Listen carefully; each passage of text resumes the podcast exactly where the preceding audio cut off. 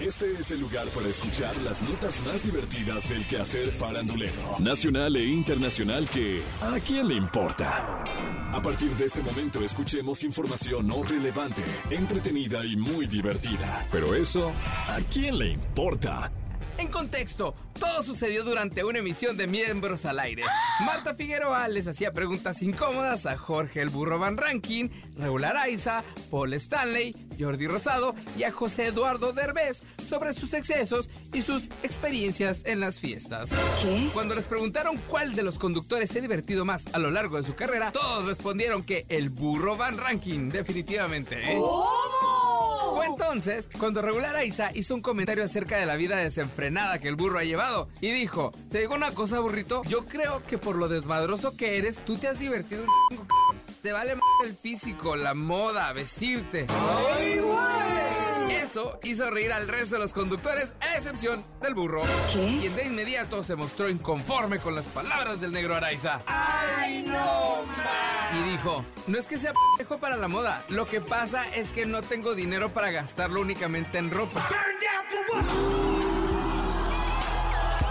Al notar el enojo del burro, Raúl Araiza se hincó y reiteró que sus palabras eran de corazón, a lo que Jordi Rosado le prendió más leña al fuego diciendo, uy, cuando un piropo termina siendo el peor del mundo. Luego, el burro dijo con cara de pocos amigos, soy una cagada, me he visto como de y se molesta por las críticas de sus colegas.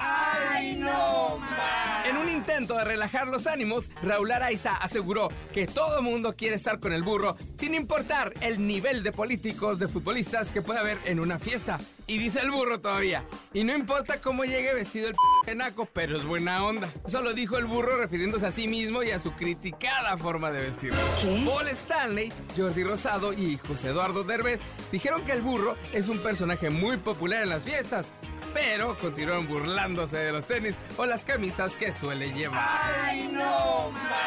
El burro cerró diciendo, ahora entiendo esta frase, para que vean que es cierto, hijos de la... t***. Deja de sentarte en la mesa en donde hablan mal de otros porque cuando te levantes tú serás el tema. El burro es bien llevado y esta vez no aguantó la carrilla. Pero si no se viste bien en las fiestas, si lo critican por ello o si se enoja o no, ¿eso a quién le importa? Hace unos días, Ana Paola hizo una cápsula para la revista Vogue en la que muestra los artículos que llevaba en su bolso. En esta sección han participado famosas como Salma Hayek, Gloria Trevi, Eiza González y Victoria Beckham. Casi al final de la cápsula, Dana Paola muestra la cartera que lleva en su bolso y aclara que en realidad solo lleva tarjetas, pues asegura que no le gusta pagar con efectivo. Y esto dijo, en realidad es un tarjetero porque no soy muy fan del efectivo. Odio las monedas, odio tener monedas. O sea, como que siento que aparte que huelen muy feo y ya saben que yo no puedo con los olores. No sé, no me gusta tener monedas. Esa parte de la entrevista fue retomada en TikTok donde no tardó en hacerse viral el comentario de Dana Paola, generando opiniones divididas entre los usuarios. Ha blanco de críticas porque la gente lo señaló como un ejemplo de su falta de humildad.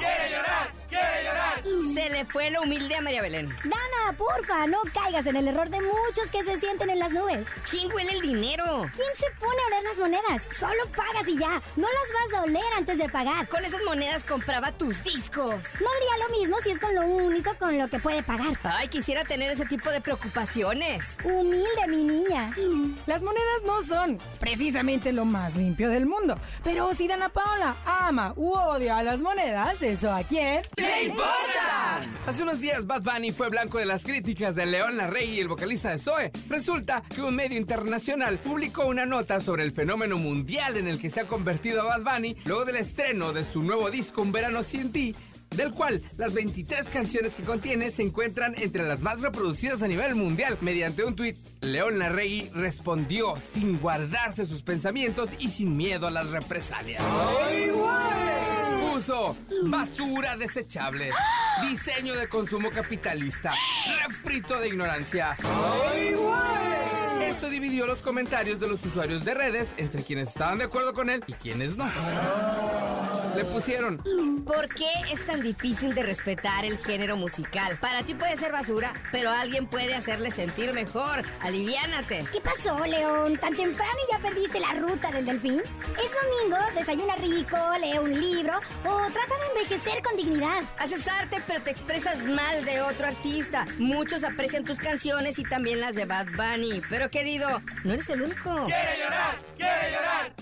Hasta el cierre de esta edición, Bad Bunny no ha respondido a los comentarios de León Larregui, pero muchos usuarios de redes esperan que no reaccione de manera tan negativa como Cristian Nodal contra J Balvin. Pero si León Larregui odia la música de Bad Bunny, pues que no la escuche ya, ¿no? ¿O qué? Sí. Y si lo escucha y le cambia, ¿a quién le importa? El pasado 10 de junio, Anuel AA y su novia Yailin finalmente se casaron en una boda por el civil. ¿Qué? Ambos compartieron fotos y videos en los que se puede apreciar cómo disfrutaron el mágico momento.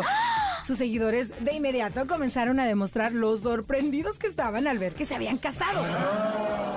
Su relación comenzó a principios de este 2022 y se formalizó muy pronto, pues luego de unas semanas compartieron en su cuenta de Instagram que se habían comprometido. Ayúdame, Dios mío. Desde ese momento, a los dos se les pudo ver muy enamorados y empezaron a mostrar su apoyo mutuo en cada uno de sus proyectos, pero nunca dieron una fecha específica en la que lo harían y durante los últimos meses no dieron señales sobre una boda.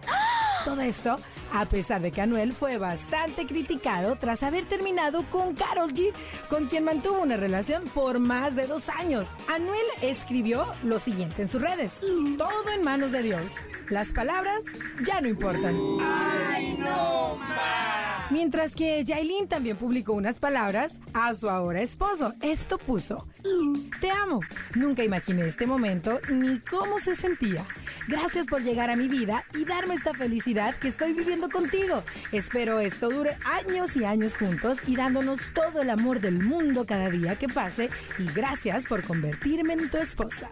Ayúdame, Dios mío. Los envidiosos dirán que solo fue para darle la torre a Carol G, porque todavía el 28 de noviembre del 2021, a Anuel se le apareció en un concierto en Puerto Rico para pedirle perdón y ella lo rechazó. Seis meses después, se está casando con Jailin. ¡Ay, no más! Bueno, si esta historia es de amor o de revancha, eso a quién ¡Le importa! En medio de su gira perrísimas por Estados Unidos con Paulina Rubio, Alejandra Guzmán decidió cambiar radicalmente de imagen y hacer algo nuevo con su cabello. ¿Cómo? Por medio de su Instagram, Alejandra compartió un corto video en donde mostró el antes y el después de su cambio de look y se dejó ver muy contenta con el resultado, el cual acompañó con una breve leyenda. Cambio de look, Poppy Rocks.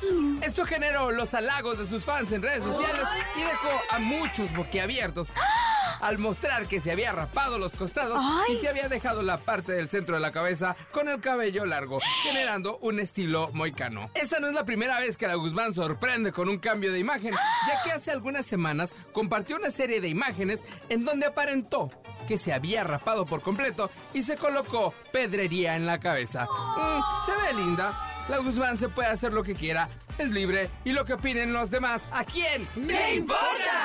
Amigos cercanos dicen que Gerard Piqué está molesto por cómo Shakira y su equipo han manejado el anuncio de su separación. ¡Quiere llorar! ¡Quiere llorar! Y aseguran que el motivo de la separación no es otra mujer. Y que a Gerard le molesta que personas allegadas a Shakira hayan transmitido a los medios la idea de que mientras ella está muy afectada por lo sucedido, él parece estar como si nada. Todo esto puede complicar las conversaciones que Shakira y Piqué tienen para ponerse de acuerdo sobre el futuro de sus hijos Milan y Sasha, a quienes consideran su prioridad. Por lo pronto, Shakira se los quiere llevar de vacaciones a Miami este verano, pero ¿Piqué estará de acuerdo? Dicen también que Shakira retrasó la confirmación de su ruptura y que deliberadamente se rehusó a dar explicaciones a la prensa sobre las verdaderas razones de su separación. ¡Ay, no!